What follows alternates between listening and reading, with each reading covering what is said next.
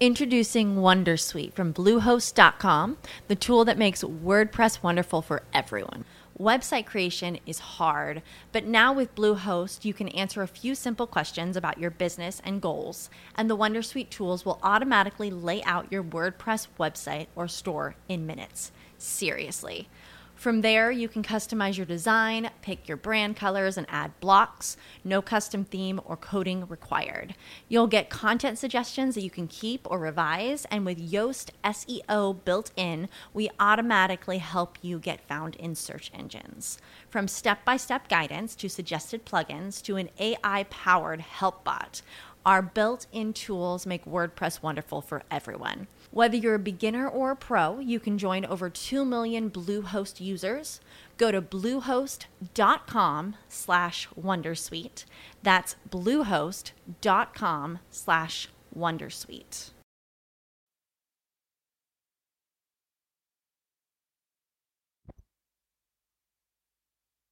En lo alto de la escalera, en el descanso del primer piso, doña Paula con una palmatoria en la mano y el cordel de la puerta de la calle en la otra, veía silenciosa, inmóvil, a su hijo subir lentamente con la cabeza inclinada, oculto el rostro por el sombrero de anchas alas. Le había abierto ella misma, sin preguntar quién era, segura de que tenía que ser él. Ni una palabra al verle. El hijo subía y la madre no se movía. Parecía dispuesta a estorbarle el paso. Allí en medio, tiesa, como un fantasma negro, largo y anguloso. Cuando de pas llegaba a los últimos peldaños, doña Paula dejó el puesto y entró en el despacho. Don Fermín la miró entonces sin que ella le viese. Reparó que su madre traía parches untados con sebo sobre las sienes, unos parches grandes, ostentosos. Lo sabe todo, pensó el provisor. Cuando su madre callaba y se ponía parches de sebo, daba a entender que no podía estar más enfadada, que estaba furiosa. Al pasar junto al comedor, de pas vio la mesa puesta con dos cubiertos. Era temprano para cenar. Otras noches no se extendía el mantel hasta las nueve y media, y acababan de dar las nueve. Doña Paula encendió sobre la mesa del despacho el quinqué de aceite con que velaba su hijo. Él se sentó en el sofá, dejó el sombrero a un lado y se limpió la frente con el pañuelo. Miró a doña Paula. ¿Le duele la cabeza, madre? Me ha dolido. Teresina. Señora. La cena. Y salió del despacho. El provisor hizo un gesto de paciencia y salió tras ella. No era todavía hora de cenar. Faltaban más de cuarenta minutos. Pero, ¿quién se lo decía a ella? Doña Paula se sentó junto a la mesa, de lado, como los cómicos malos en el teatro. Junto al cubierto de don Fermín había un palillero, un taller con sal, aceite y vinagre. Su servilleta tenía servilletero. La de su madre no. Teresina, grave, con la mirada en el suelo, entró con el primer plato, que era una ensalada. ¿No te sientas? preguntó al provisor su madre. No tengo apetito, pero tengo mucha sed. ¿Estás malo? No, señora, eso no. ¿Cenarás más tarde? No, señora, tampoco. El magistral ocupó su asiento enfrente de doña Paula, que se sirvió en silencio con un codo apoyado en la mesa y la cabeza en la mano de pas contemplaba a su señora madre que comía deprisa distraída más pálida que solía estar con los grandes ojos azules claros y fríos fijos en un pensamiento que debía de ver ella en el suelo. Teresina entraba y salía sin hacer ruido como un gato bien educado. Acercó la ensalada al señorito. Ya he dicho que no ceno. Déjale no cena. Ella no lo había oído hombre y acarició a la criada con los ojos. Nuevo silencio. De pas hubiera preferido una discusión inmediatamente. Todo antes que los parches y el silencio. Estaba sintiendo náuseas y no se atrevía a pedir una taza de té. Se moría de sed, pero temía beber agua. Doña Paula hablaba con Teresa más que de costumbre, y con una amabilidad que usaba muy pocas veces. La trataba como si hubiera que consolarla de alguna desgracia de que en parte tuviera la misma doña Paula la culpa. Esto al menos creyó notar el magistral. Faltaba algo que estaba en el aparador y el ama se levantaba y lo traía ella misma. Pidió azúcar don Fermín para echarlo en el vaso de agua, y su madre dijo está arriba la azucarera en mi cuarto deja iré yo por ella pero madre déjame teresina quedó a solas con su amo y mientras le servía agua dejando caer el chorro desde muy alto suspiró discretamente. De pas la miró un poco sorprendido. Estaba muy guapa. Parecía una virgen de cera. Ella no levantó los ojos. De todas maneras le era antipática. Su madre la mimaba y a los criados no hay que darles alas. Bajó doña paula y cuando salió teresina dijo mientras miraba a la puerta la pobre no sé cómo tiene cuerpo por qué preguntó don fermín que acababa de oír el primer trueno su madre que estaba en pie junto a él revolviendo el azúcar en el vaso le miró desde arriba con gesto de indignación. Por qué ha ido esta tarde dos veces a palacio.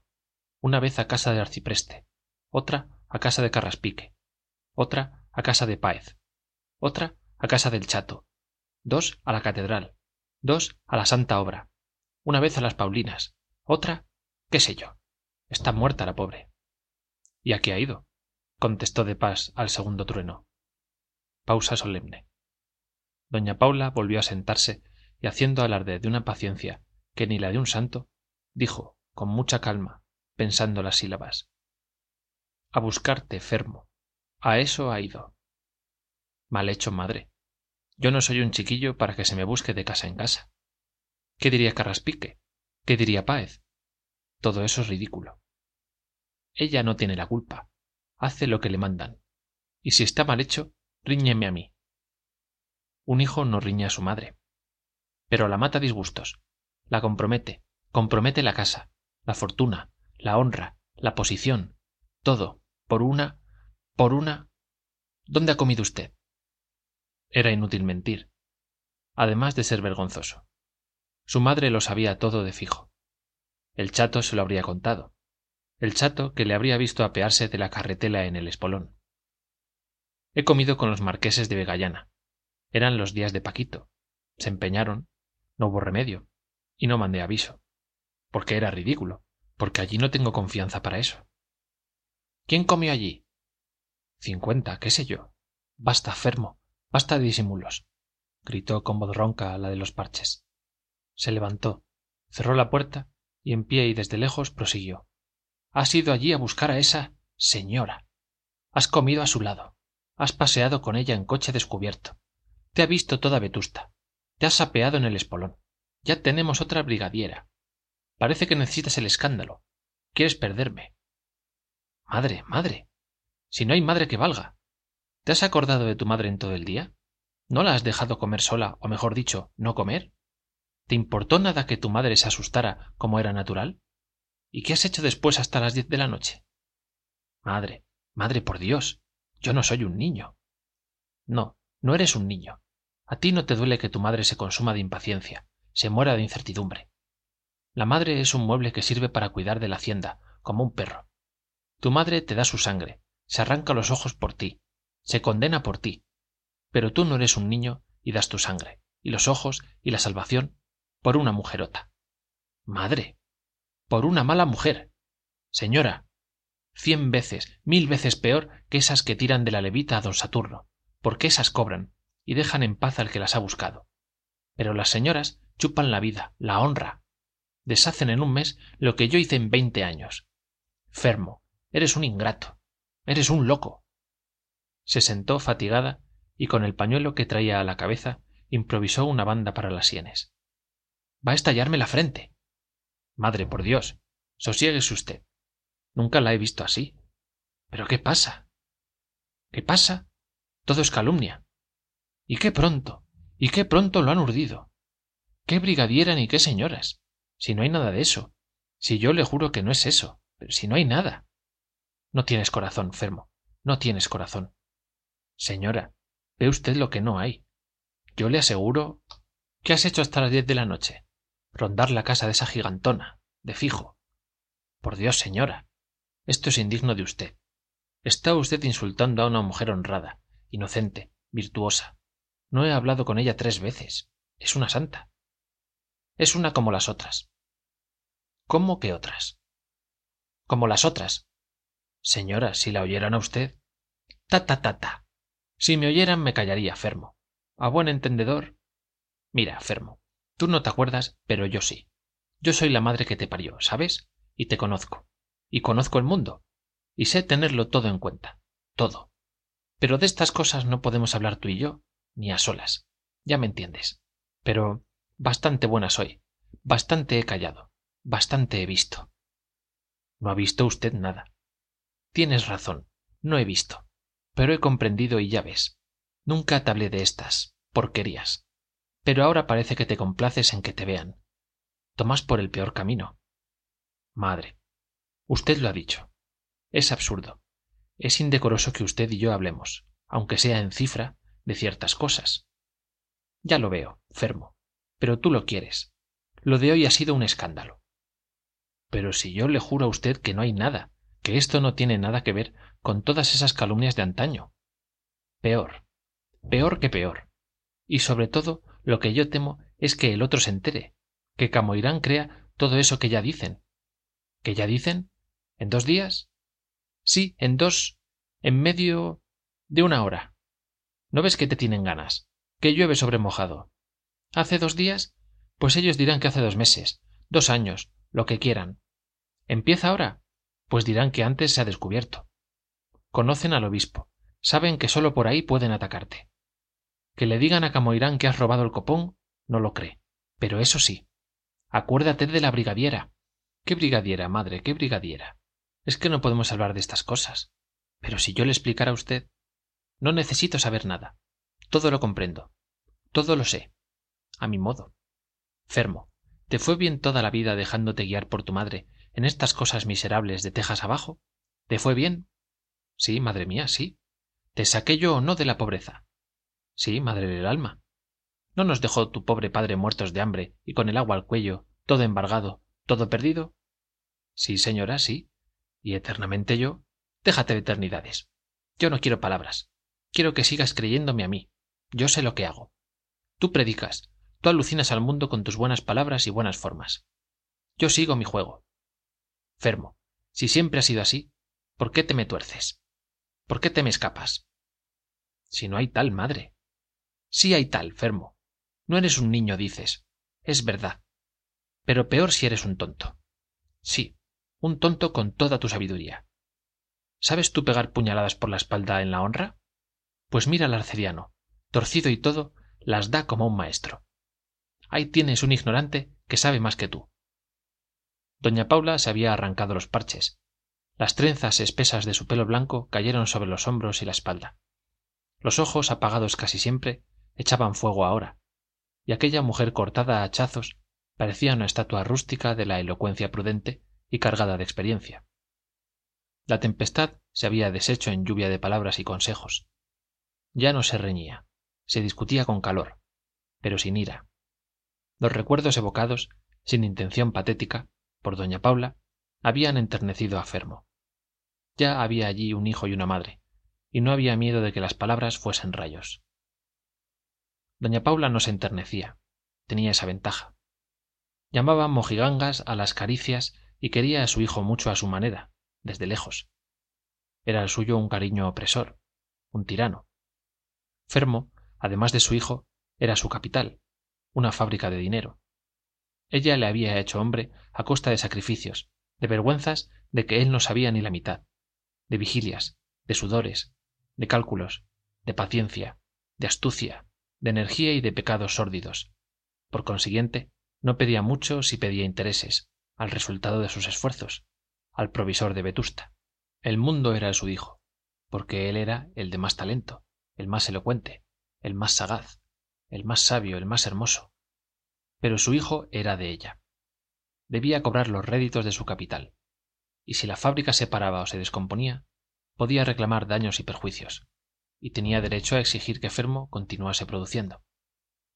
En matalerejo en su tierra paula raíces vivió muchos años al lado de las minas de carbón en que trabajaba su padre un miserable labrador que ganaba la vida cultivando una mala tierra de maíz y patatas y con la ayuda de un jornal.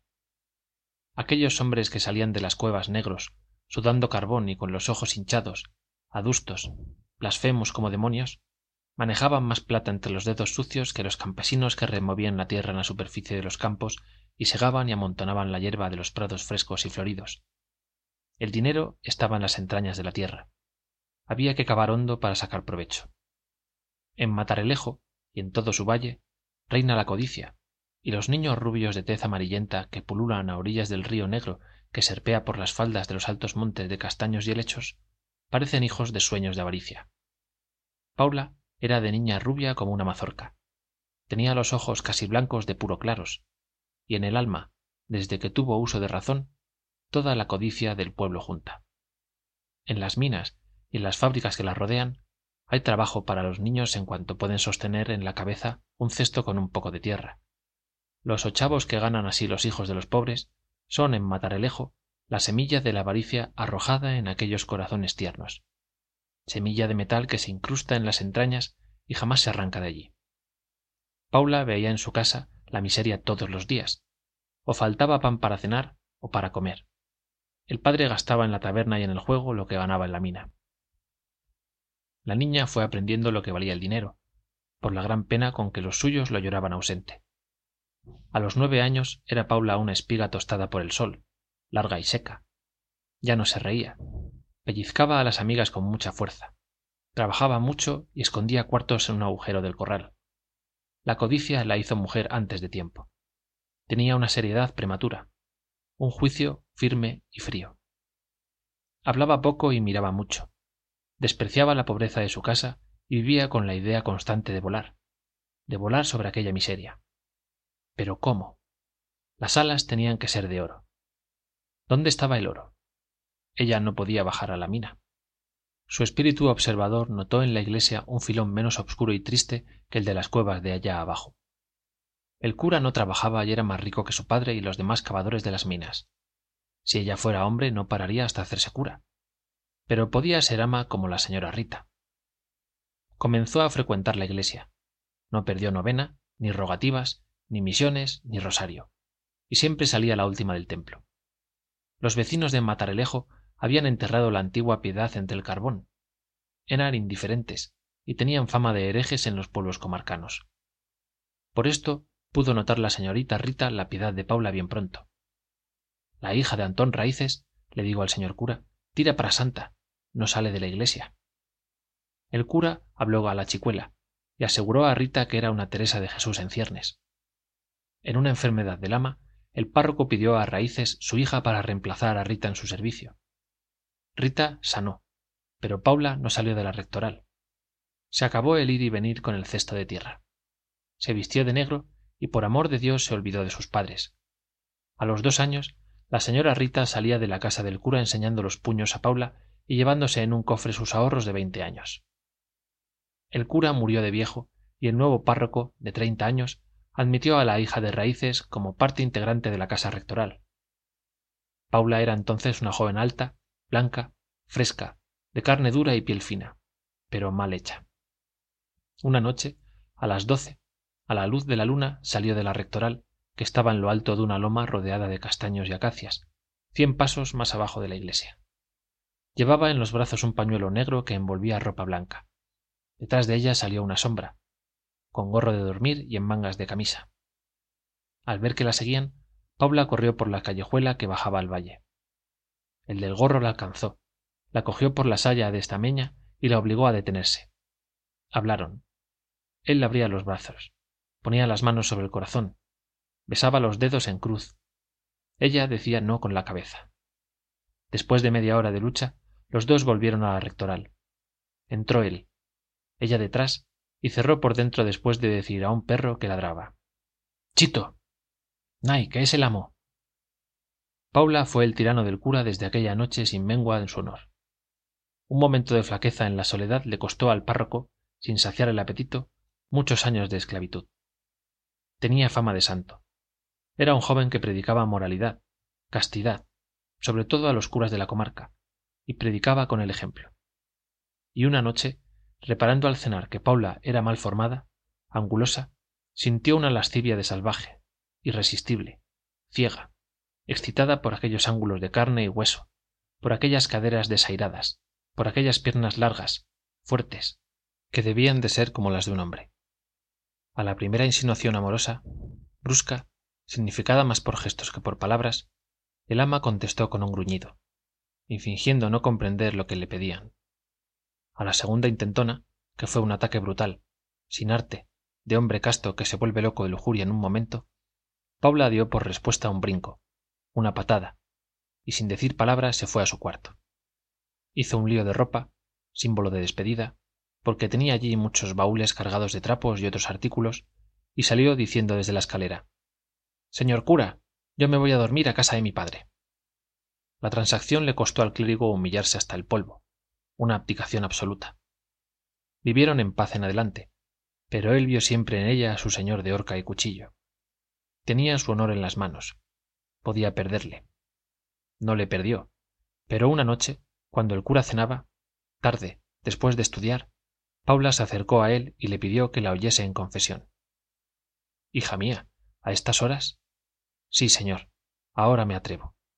Y no respondo de volver a atreverme jamás. Le confesó que estaba encinta. Francisco de Paz, un licenciado de artillería que entraba mucho en casa del cura, de quien era algo pariente, la había requerido de amores, y ella le había contestado a bofetadas. El cura se puso colorado. Se acordó de la patada que había recibido él. Pero el licenciado había sido terco, y había vuelto a requebrarla, y a prometerla casarse en cuanto sacaran del estanquillo que le tenían prometido los del gobierno. Ella le había tranquilizado, y desde entonces admitía al habla aquel buque sospechoso. Según costumbre de la tierra, iba el de artillería a hablar con Paula a no por la reja, que no las hay en Matalerejo, sino en el corredor de la panera, una casa de tablas sostenida por anchos pilares a dos o tres varas del suelo. Allí dormía ella en el verano. Francisco faltó una noche a lo convenido. Fue audaz. Pasó del comedor al interior de la panera. Luchó Paula. Luchó hasta caer rendida. Lo juraba ante un Cristo. Rendida por la fuerza del artillero. Desde aquella noche le tomó ojeriza, pero quería casarse con él. De aquella traición acaso nació Fermín a los dos meses de haber unido el buen párroco a Paula y Francisco con lazo inquebrantable. Todos los vecinos dijeron que Fermín era hijo del cura, quien dotó al ama con buenas peluconas. Francisco de Paz no era interesado. Siempre había tenido intención de casarse con Paula, pero los vecinos le habían llenado el alma de sospechas y espinas, y él, creyendo que podía el cura estar riéndose de un licenciado, hizo lo que hizo. Pero aquella noche que fue como la de una batalla a obscuras, terrible, le convenció de la inocencia del párroco y de la virtud de Paula. Aquello no se fingía. Mucho sabía el artillero de las trampas del mundo, de las doncellas falsas, pero él se fue a su casa al alba persuadido de que había vencido, bien o mal, una honra verdadera. Y volvió a su proyecto de casarse con el ama del cura. Así se lo juró a ella de rodillas, como él había visto a los galanes en los teatros, allá por el mundo adelante. Yo te pediré a tus padres y al cura mañana mismo. No, dijo ella, ahora no. Y siguieron viéndose. Cuando Paula estuvo segura de que había fruto de aquella traición o de las concesiones subsiguientes, dijo a su novio Ahora se lo digo al amo, y tú, cuando él te llame, te niegas a casarte. Dices que dicen que no eres tú solo, que en fin, Sí, sí, ya entiendo. Lo que sospechabas, animal. Sí, ya sé. Pues eso. ¿Y después? Después deja que el cura te ofrezca. Y no digas que bueno a la primera promesa. Deja que suba el precio. Ni a la segunda. A la tercera date por vencido. Y así fue. Paula arrancó de una vez al pobre párroco de Matalejo, el más casto del arciprestazgo, el resto del precio que ella había puesto al silencio con qué fervor predicaba el buen hombre después la castidad firme. Un momento de debilidad te pierde, pecador. Basta un momento. Un deseo, un deseo que no sacias siquiera, te cuesta la salvación. Y todos tus ahorros, y la paz del hogar, y la tranquilidad de toda la vida, añadía para sus adentros. Paula compró grandes partidas de vino y lo vendía al por mayor a los taberneros de Matalejo. Empezó bien el comercio gracias a su inteligencia, a su actividad. Ella trabajaba por los dos, Francisco era muy fantástico, según su mujer. Le gustaba contar sus hazañas y hasta sus aventuras. Esto en secreto, después de colocar unos cuantos pellejos de toro, al beber en compañía del parroquiano. Era rumboso y en el calor de la amistad improvisada en la taberna habría créditos exorbitantes a los taberneros, sus consumidores. esto originó reyertas trágicas hubo sillas por el aire cuchillos que acababan por clavarse en una mesa de pino amenazas sordas y reconciliaciones expresivas por parte del artillero secas frías nada sinceras por parte de su mujer la manía de dar al fiado llegó a ser un vicio una pasión del manirroto licenciado. Le gustaba darse tono de rico y despreciaba el dinero con gran prosopopeya los países que él había visto las mujeres que él había seducido allá muy lejos sus amigos los taberneros que no habían visto más río que el de su patria le engañaban al segundo vaso. Mientras él se perdía en sus recuerdos y en sus sueños pretéritos que daba por realizados sus compadres interrumpiéndole entre alabanzas y admiraciones le sacaban pellejos y más pellejos de vino pagaderos de eso no había que hablar. El hombre es honrado decía el artillero y añadía si yo tengo un duro pongo por ejemplo y un amigo por una comparación necesito ese duro. Y quien dice un duro dice veinte arrobas de vino pongo por caso pocos años necesitó a pesar de la prosperidad con que el comercio había empezado para tocar en bancarrota. Se atrevió un parroquiano a no pagar y tras él fueron otros y al fin no le pagaba casi nadie paula que había dominado a dos curas y estaba dispuesta a dominar el mundo no podía con su marido. Lo que tú quieras tienes razón decía él y a la media hora volvía a las andadas. Si ella se irritaba se le acababa a él lo que llamaba la paciencia y una vez en el terreno de la fuerza el artillero vencía siempre. Fuerte era como un roble paula pero francisco había sido el más arrogante mozo de nuestro ejército y tenía músculos de oso. Había nacido en lo más alto de la montaña hasta los veinte años había servido en los puertos cuidando ganado. Cuando la pobreza llamó a las puertas y paula se decidió a dejar su comercio de pas decretó dedicar los pocos cuartos que sacaron libres a la industria ganadera. Tomó vacas en parcería y se fue con su mujer y su hijo al pueblo a vivir del pastoreo en los más empinados vericuetos. Allí pasó la niñez y llegó a la adolescencia fermín a quien su madre había deseado hacer clérigo. Pastor y vaquero ha de ser como su abuelo y como su padre. Gritaba el licenciado cada vez que la madre hablaba de mandar al niño a aprender latín con el cura de matalerejo el comercio de ganado no fue mejor que el de vino. A francisco se le ocurrió que él había sido siempre un gran tirador. Se consagró a la caza y perseguía corzos jabalíes y hasta con el oso. Las pocas veces que se le presentaba se atrevía. Una vez de invierno vio paula llegar a la aldea cuatro hombres que conducían a hombros el cuerpo destrozado de su marido en unas angarillas improvisadas con ramas de roble. Había caído de lo alto de una peña abrazado a la osa malherida que perseguían los vaqueros hacía una semana. Murió con gloria del artillero pero su viuda se encontró abrumada de trampas de deudas y para sarcasmo de la suerte dueña de créditos sin fin que no se cobrarían jamás. Volvió a matalerejo después de perder por embargo cuanto tenía. Llevaba aquellos papeles inútiles y el hijo que había de ser clérigo era fermín ya un mozalbete como un castillo. Sus quince años parecían veinte. Pero paula hacía de él cuanto quería. Le manejaba mejor que a su padre. Le hizo estudiar latín con el cura el mismo que había dado la dote perdida por el difunto. Había que adelantar tiempo y fermín lo adelantó.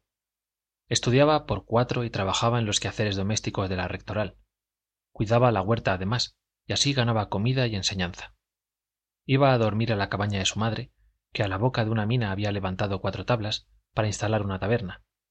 Los gastos del nuevo comercio que no subieron a mucho corrieron aún por cuenta del párroco quien hizo el desinteresado más por caridad que por miedo. Ya no temía lo que pudiera decir paula ni ella creía tampoco en la fuerza del ama con que en un tiempo había amenazado terrible cruel y fría. La taberna prosperaba. Los mineros la encontraban al salir a la claridad y allí sin dar otro paso apagaban la sed y el hambre y la pasión del juego que dominaba a casi todos. Detrás de unas tablas que dejaban pasar las blasfemias y el ruido del dinero estudiaba en las noches de invierno interminables el hijo del cura como le llamaban cínicamente los obreros delante de su madre no en presencia de fermín que había probado a muchos que el estudio no le había debilitado los brazos. El espectáculo de la ignorancia del vicio y del embrutecimiento le repugnaba hasta darle náuseas y se arrojaba con fervor en la sincera piedad y devoraba los libros y ansiaba lo mismo que para él quería su madre el seminario la sotana que era la toga del hombre libre la que le podría arrancar de la esclavitud a que se vería condenado con todos aquellos miserables si no le llevaban sus esfuerzos a otra vida mejor una digna del vuelo de su ambición y de los instintos que despertaban en su espíritu. Paula padeció mucho en esta época. La ganancia era segura y muy superior a lo que pudieran pensar los que no la veían a ella explotar los brutales apetitos ciegos y nada escogidos de aquella turba de las minas. Pero su oficio tenía los peligros del domador de fieras. Todos los días, todas las noches, había en la taberna pendencias, brillaban las navajas, volaban por el aire los bancos. La energía de Paula se ejercitaba en calmar aquel oleaje de pasiones brutales, y con más ahínco en obligar al que rompía algo a pagarlo y a buen precio. También ponía en la cuenta, a su modo, el perjuicio del escándalo. A veces quería Fermín ayudarla, intervenir con sus puños en las escenas trágicas de la taberna, pero su madre se lo prohibía. Tú a estudiar. Tú vas a ser cura y no debes ver sangre. Si te ven entre estos ladrones, creerán que eres uno de ellos.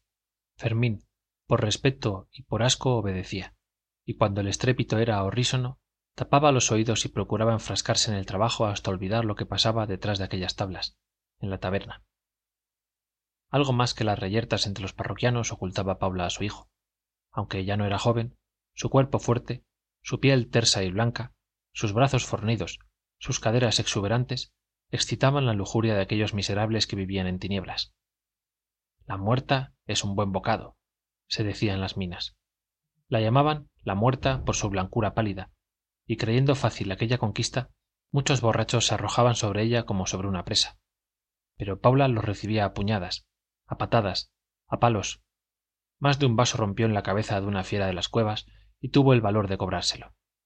Estos ataques de la lujuria animal solían ser a las altas horas de la noche, cuando el enamorado salvaje se eternizaba sobre su banco para esperar la soledad. Fermín estudiaba o dormía. Paula cerraba la puerta de la calle porque la autoridad le obligaba a ello.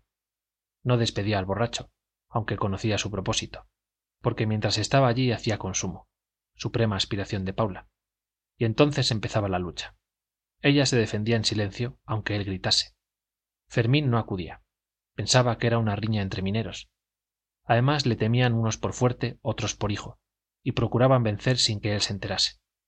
Pero nunca vencían. A lo sumo un abrazo furtivo, un beso como un rasguño. Nada. Paula despreciaba aquella baba. Más asco le daba barrer las inmundicias que dejaban allí aquellos osos de la cueva.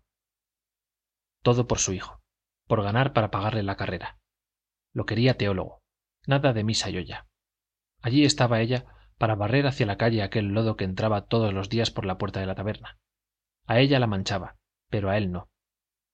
Él, allá dentro con Dios y los santos, bebiendo en los libros de la ciencia que le había de hacer señor. Y su madre allí fuera, manejando inmundicia entre la que iba recogiendo ochavo a ochavo el porvenir de su hijo. El de ella también, pues estaba segura de que llegaría a ser una señora. Allá en la montaña, en cuanto Fermín había aprendido a leer y escribir, le había obligado a enseñarle a ella su ciencia. Leía y escribía. En la taberna, entre tantas blasfemias, entre los aullidos de borrachos y jugadores, ella devoraba libros que pedía al cura. Parte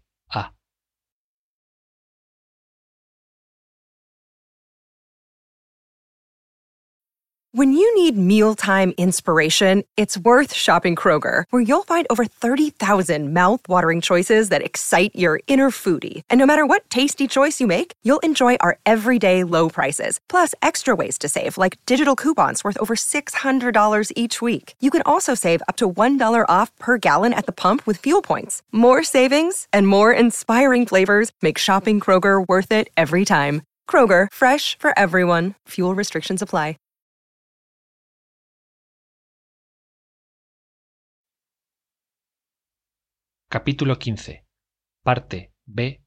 De La Regenta, de Leopoldo Alas Clarín.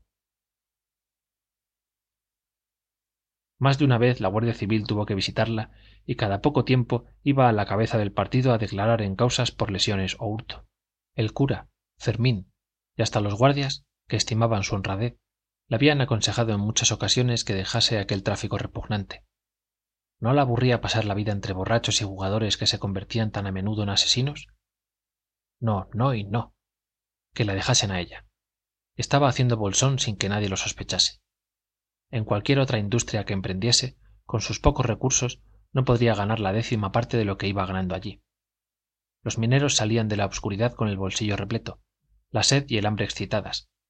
Pagaban bien, derrochaban y comían y bebían veneno barato en calidad de vino y manjares buenos y caros. En la taberna de Paula todo era falsificado. Ella compraba lo peor de lo peor y los borrachos lo comían y bebían sin saber lo que tragaban, y los jugadores, sin mirarlo siquiera, fija el alma en los naipes.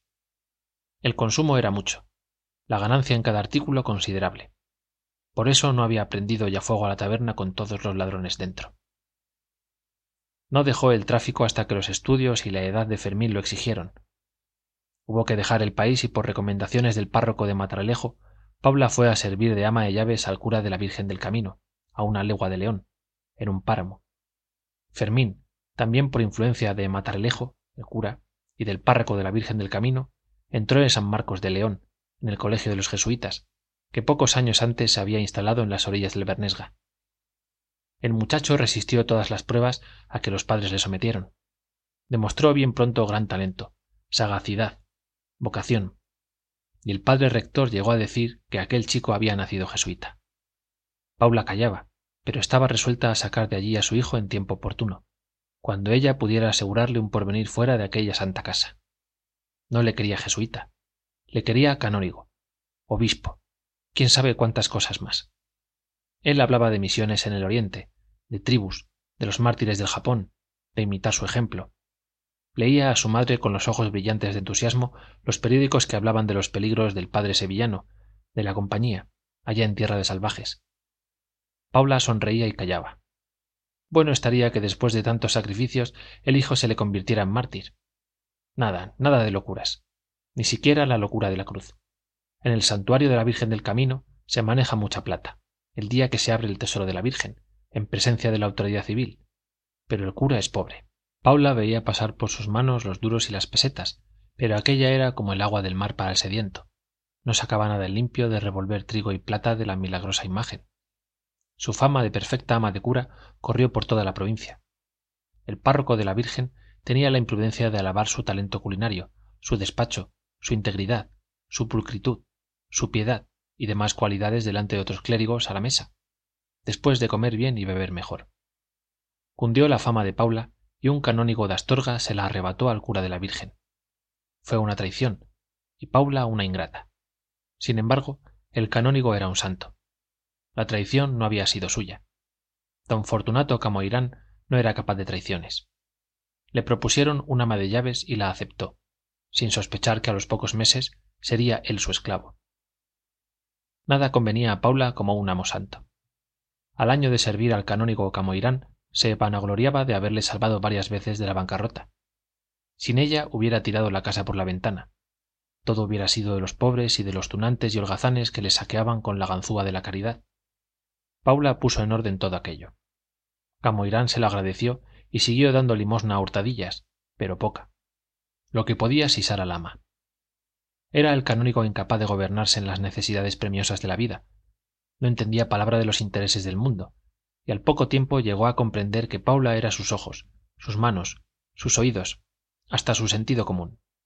Sin Paula, acaso, acaso le hubieran llevado a un hospital por loco y pobre. Aquel imperio fue el más tiránico que ejerció en su vida el ama de llaves. Lo aprovechó para la carrera de Fermín.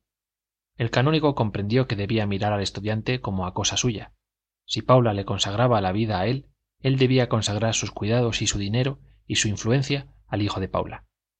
Además, el mozo le enamoraba también. Era tan discreto, tan sagaz como su madre y más amable, más suave en el trato.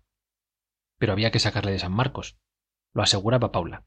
El mozo lo deseaba y sobre todo la salud quebrantada del aprendiz de jesuita lo exigía.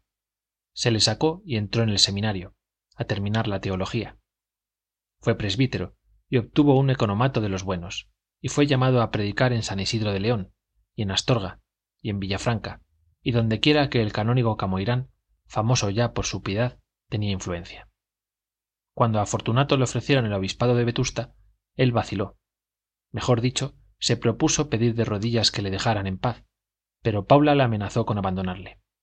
Eso era absurdo. Solo ya no podría vivir. No por usted, señor, por el chico es necesario aceptar. ¿Acaso tenía razón? Camoirán aceptó por el chico. y fueron todos a Vetusta. Pero allí se le buscó al obispo un ama de llaves y Paula siguió ejerciendo desde su casa sus funciones de suprema inspección. Fermín fue medrando, medrando. El muchacho valía, pero más valía su madre. Ella le había hecho hombre, es decir, cura. Ella le había hecho niño mimado de un obispo. Ella le había empujado para llegar a donde había subido.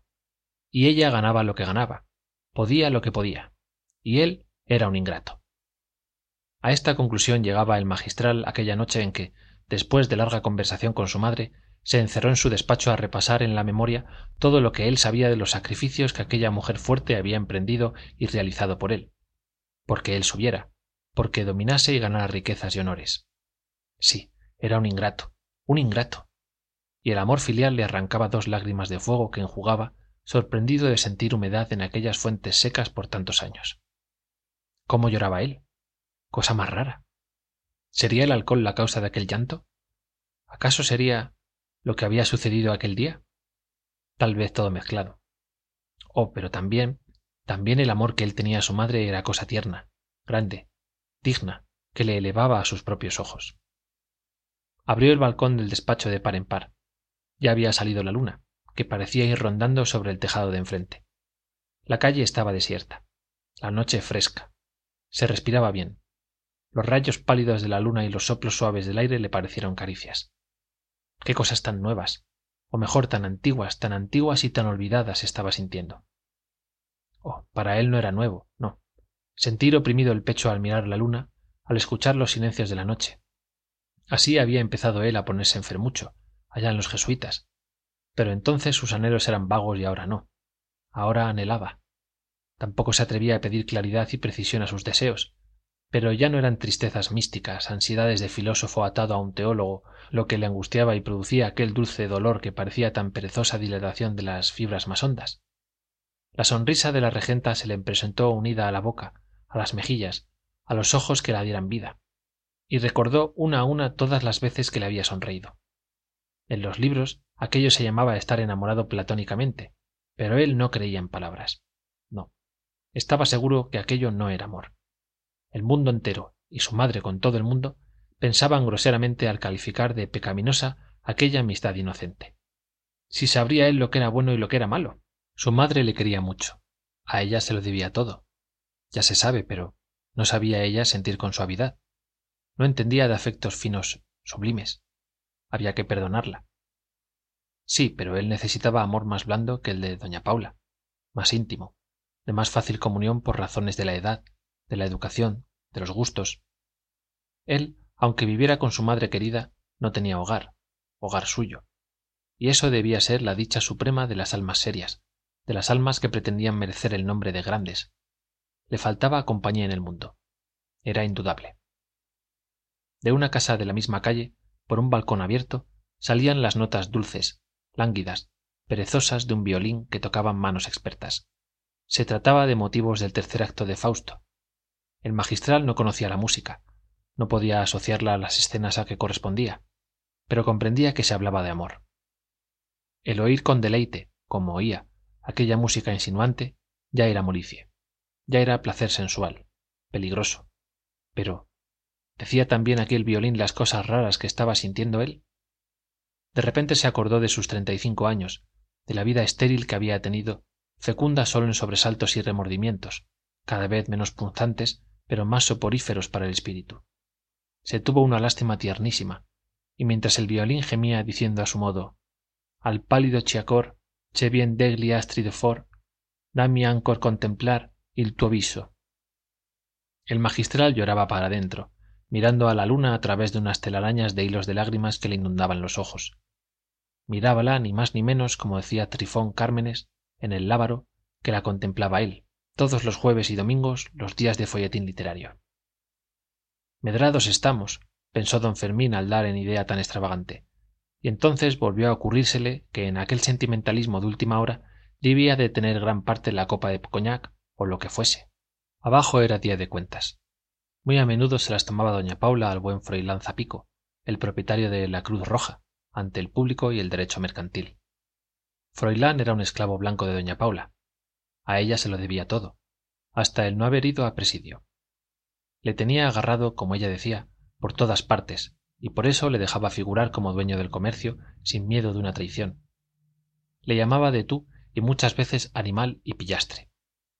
Él sonreía fumaba su pipa siempre pegada a la boca y decía con una calma de filósofo cínico cosas del alma vestía de levita y hasta usaba guantes negros en las procesiones tenía que parecer un señor para dar aire de verosimilitud a su propiedad de la cruz roja el comercio más próspero de vetusta el único en su género desde que el mísero de don santos barinaga se había ido arruinando.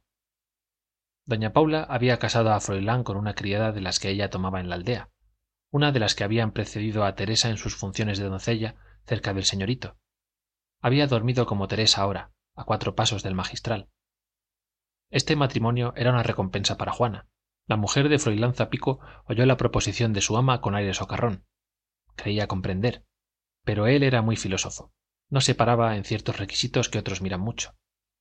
El ama al proponerle el matrimonio había pensado esto es algo fuerte pero ay de él si se subleva froilán no se sublevó. Juana era muy buena moza y sabía cuidar a un hombre.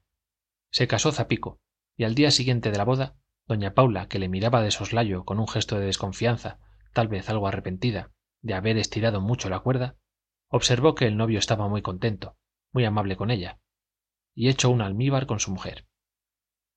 Gordas las tragas froilán eres un valiente pensaba ella admirándole y despreciándole al mismo tiempo. Y él sonreía con más socarronería que nunca. Buen chasco se había llevado la señora si ella supiera pensaba él fumando su pipa pero es claro que jamás dijo a doña paula el secreto de aquella noche en que hubo sorpresas muy diferentes de las que suponía la señora. Era el único secreto que había entre ama y esclavo la única mala pasada que ella le había querido jugar. Y como tampoco había tenido mal resultado sino muy beneficioso para zapico éste seguía estimando a doña paula. Ella al verle tan contento nada resentido rabiaba por atreverse a preguntar y él muy satisfecho con el engaño del ama que había sido en su provecho rabiada por decir algo pero los dos callaban. No había más que ciertas miradas mutuas que ambos sorprendían a veces. Se encontraban a menudo cavando cada cual con los ojos en el rostro del otro para encontrar el secreto pero nada de palabras. Doña paula encogía los hombros y froilán reía pasando la mano por las barbas de puercoespín que tenía debajo del mentón afeitado. Allí lo serio era el dinero las cuentas siempre ajustadas limpias. Froilán era fiel por conveniencia y por miedo en aquella casa el recuento de la moneda era un culto. Desde niño se había acostumbrado don fermín a la seriedad religiosa con que se trataban los asuntos de dinero y al respeto supersticioso con que se manejaba el oro y la plata.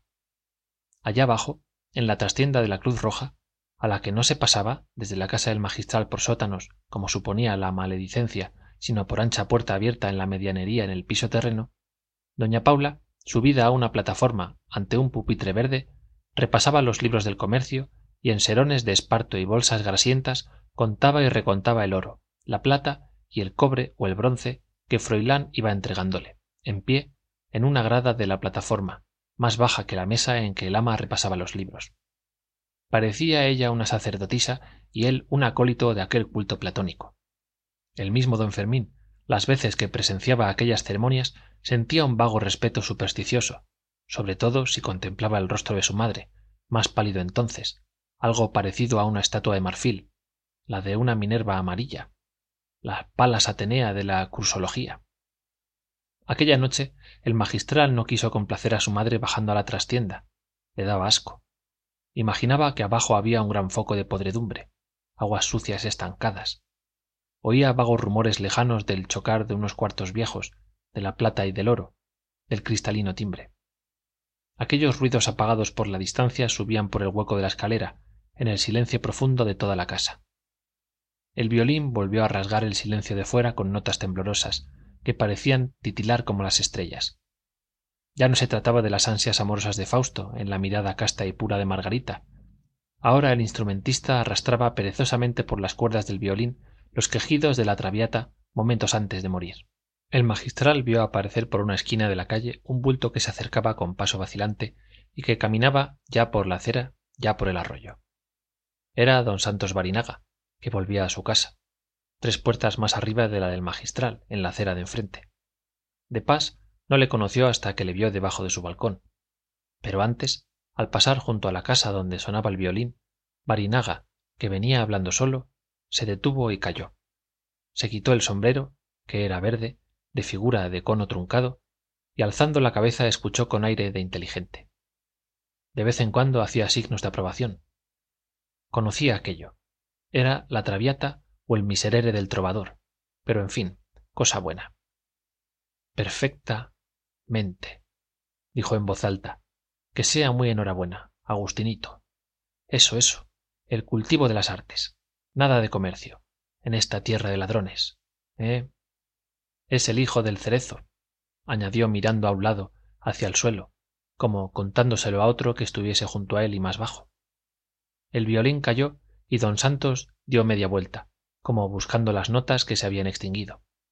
Entonces vio frente por frente iluminado por un farol un rótulo de letras doradas que decía la cruz roja barinaga se cubrió dio una palmada en la copa del sombrero verde y extendiendo un brazo mientras se tambaleaba en mitad del arroyo gritó.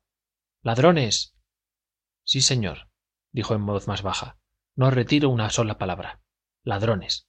Usted y su madre señor provisor ladrones. Barinaga hablaba con el letrero de la tienda pero el magistral sintió brasas en las mejillas y antes que pudiera notar su presencia el vecino se retiró del balcón y sin el menor ruido poco a poco entornó las vidrieras hasta no dejar más que un intersticio por donde ver y oír sin ser visto. Para mayor seguridad bajó la luz del quinqué y lo metió en la alcoba. Volvió al balcón a espiar las palabras y los movimientos de aquel borracho a quien despreciaba todo el año y que aquella noche sin que él supiera por qué le asustaba y le irritaba. Otras veces a la misma hora le había sentido en la calle murmurar imprecaciones mientras él velaba trabajando pero nunca había querido levantarse para oír las necedades de aquel perdido bien sabía que les atribuía a él y a su madre la ruina del comercio de quincalla del que vivía.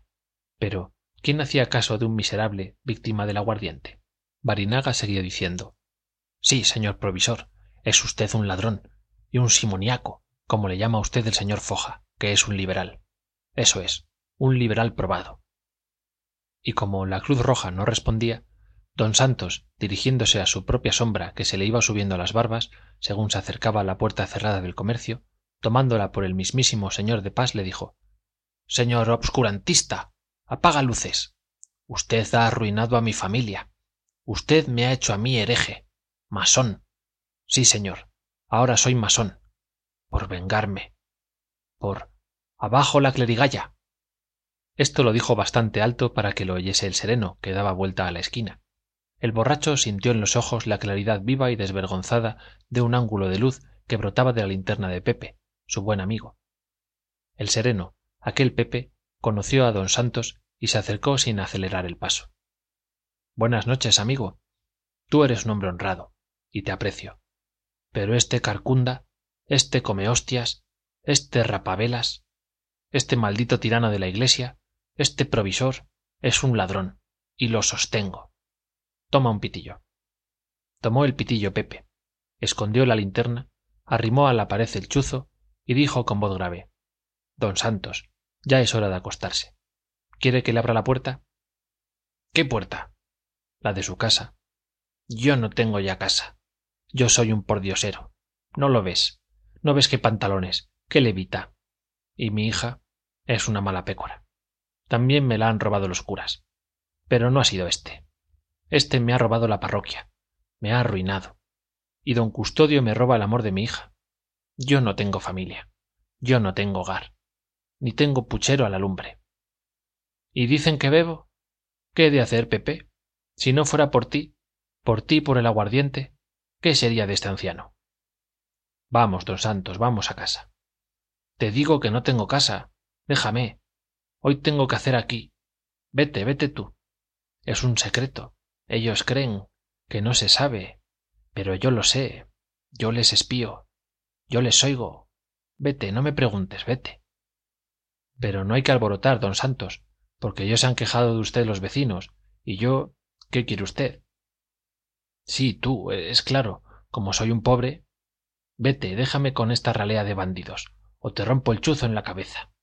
El sereno cantó la hora y siguió adelante don santos le convidaba a veces a echar una copa. Qué había de hacer además no solía alborotar demasiado. Quedó solo barinaga en la calle y el magistral arriba detrás de las vidrieras entreabiertas sin perder de vista al que ya llamaba para sus adentros su víctima. Don santos volvió a su monólogo interrumpido por entorpecimientos del estómago y por las dificultades de la lengua. Miserables decía con voz patética de bajo profundo. Miserables. Ministro de dios. Ministro de un cuerno. El ministro soy yo. Yo. Santos barinaga. Honrado comerciante. Que no hago la forzosa a nadie. Que no robo el pan a nadie. Que no obligo a los curas de toda la diócesis. Eso. Eso. A comprar en mi tienda cálices patenas vinajeras casullas lámparas iba contando por los dedos que encontraba con dificultad. Y demás con otros artículos como aras. Sí señor. Que nos oigan los sordos señor magistral. Usted ha hecho renovar las aras de todas las iglesias del obispado. Y yo que lo supe adquirí una gran partida de ellas porque creí que era usted una persona decente un cristiano. Buen cristiano te dé dios. Jesús que era un gran liberal como el señor foja eso es. Un republicano. No vendía aras. Y arrojaba a los mercaderes del templo. Total que estoy empeñado embargado desvalijado. Y usted ha vendido cientos de aras al precio que ha querido. Se sabe todo todo señora pagaluces. Don simón el mago. Torquemada. Calomarde. Ven ustedes este santurrón pues hasta vende hostias y cera. Ha arruinado también al cerero. Y papel pintado. Él mismo ha hecho empapelar el santuario de palomares. Que lo diga la sociedad de mareantes de aquel puerto. Si es un ladrón si lo tengo dicho un ladrón un felipe segundo. Óigalo usted sopillo. Yo no tengo esta noche que cenar. No habré lumbre en mi cocina. Pediré una taza de té. Y mi hija me dará un rosario. Sois unos miserables vaya un siglo de las luces señalando al farol. Me río yo de las luces. Para qué quiero yo faroles si no cuelgan de ellos a los ladrones rayos y truenos. Y esa revolución el petróleo venga petróleo. Calló un momento el borracho y a tropezones llegó a la puerta de la cruz roja. Aplicó el oído al agujero de una cerradura y después de escuchar con atención rió con lo que llaman en las comedias risa sardónica venía a decir con la garganta y las narices. Ya están dándole vueltas. Allá adentro. Bien os oigo miserables no os ocultéis. Bien os oigo repartiros mi dinero ladrones. Ese oro es mío. Esa plata es del cerero.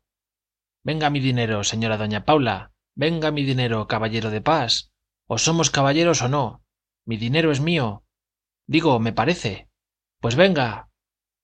Volvió a callar y a aplicar el oído a la cerradura el magistral abrió el balcón sin ruido y se inclinó sobre la barandilla para ver a don santos. Oirá algo parece imposible. Y volviendo la cabeza hacia el interior obscuro y silencioso de la casa escuchó también con atención profunda. Sí él oía algo. Era el choque de las monedas pero el ruido era confuso. Podía conocerse sabiendo antes que estaban contando dinero pero desde la calle no debía de oírse nada. Era imposible mas la idea de que la alucinación del borracho coincidiese con la realidad le disgustaba más todavía. Le asustaba con un miedo supersticioso. Esos miserables tienen ahí toda la moneda de la diócesis y todo eso es mío y del cerero. Ladrones. Caballero magistral entendámonos. Usted predica una religión de paz.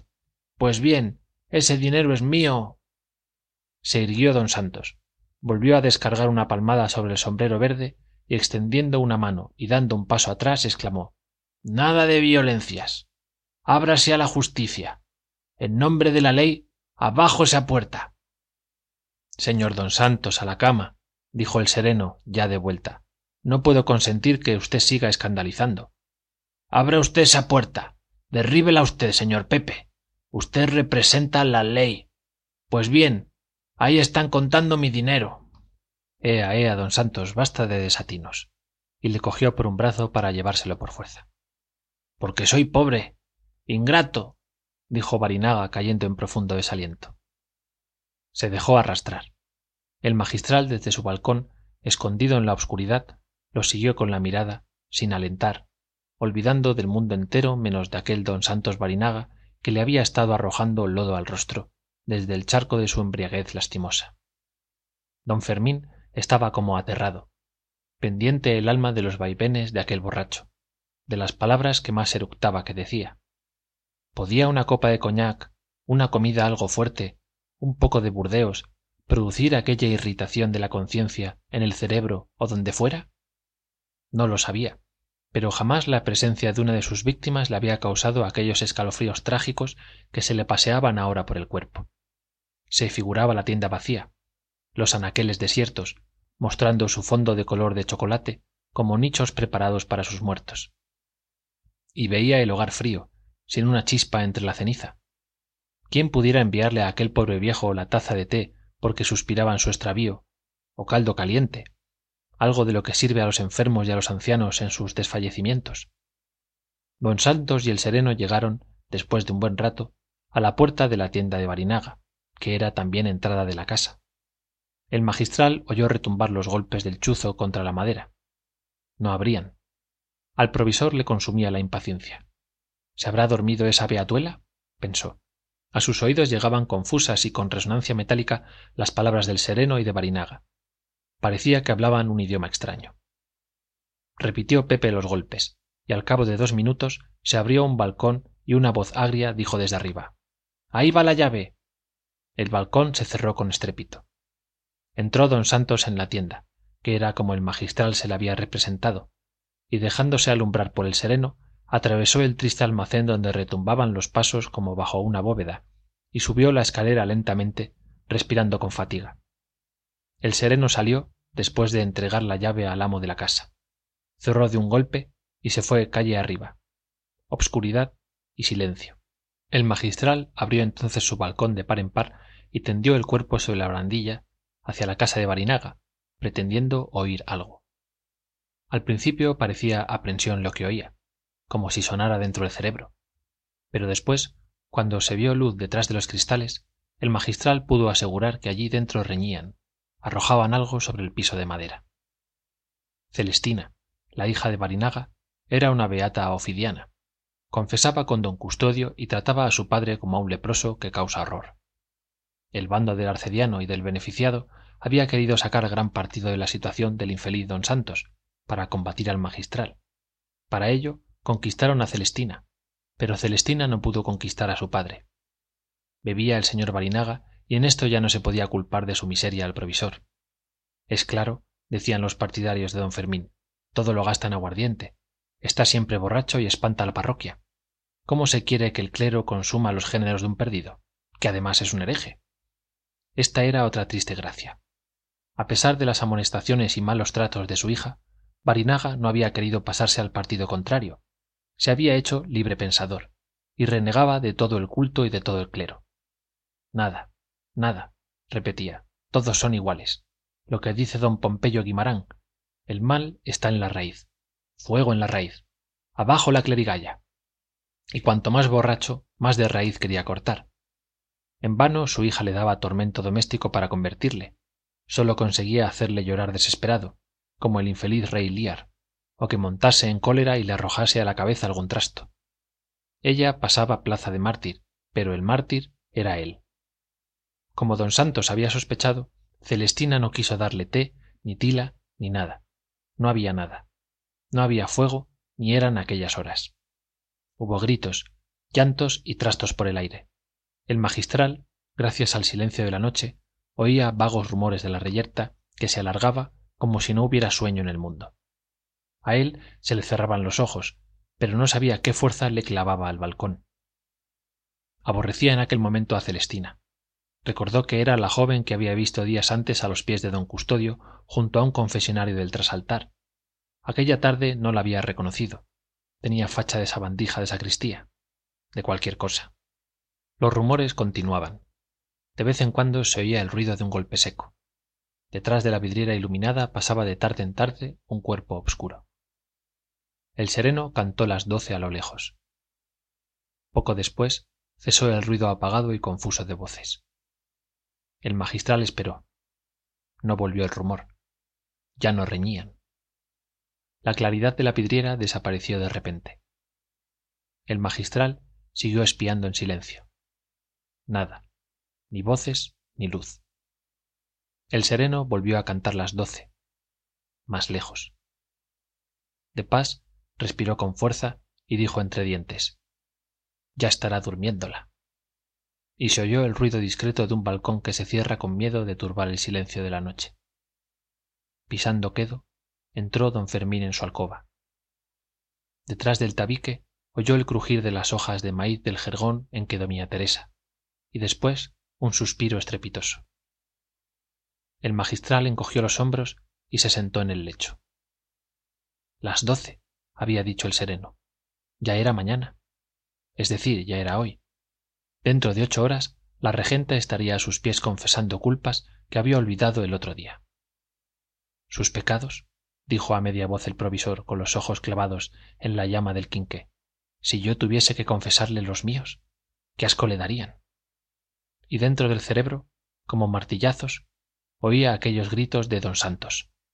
Ladrón. Ladrón. Rapavelas.